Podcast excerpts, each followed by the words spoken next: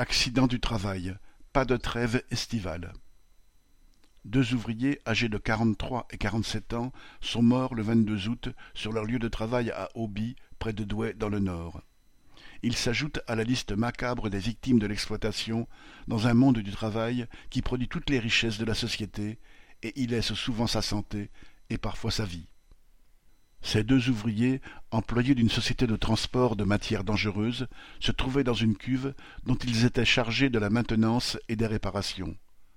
Pour une raison encore inconnue, la cuve n'avait pas été au préalable nettoyée des résidus des produits qu'elle avait contenus. Ils y sont morts, asphyxiés par les émanations de gaz.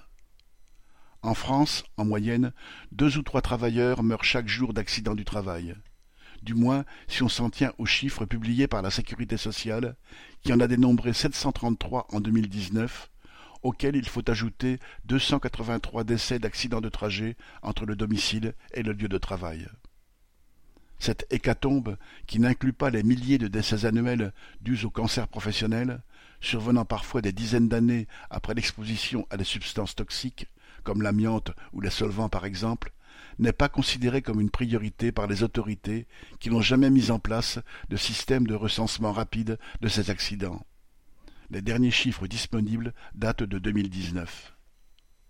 Le nombre d'accidents du travail mortels est du même ordre de grandeur que les homicides, mais les médias n'en parlent qu'exceptionnellement.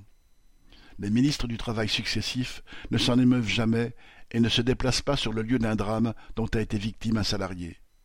Les autorités considèrent l'autorité patronale comme sacrée, l'exploitation comme normale et les accidents qui en sont la conséquence comme une fatalité.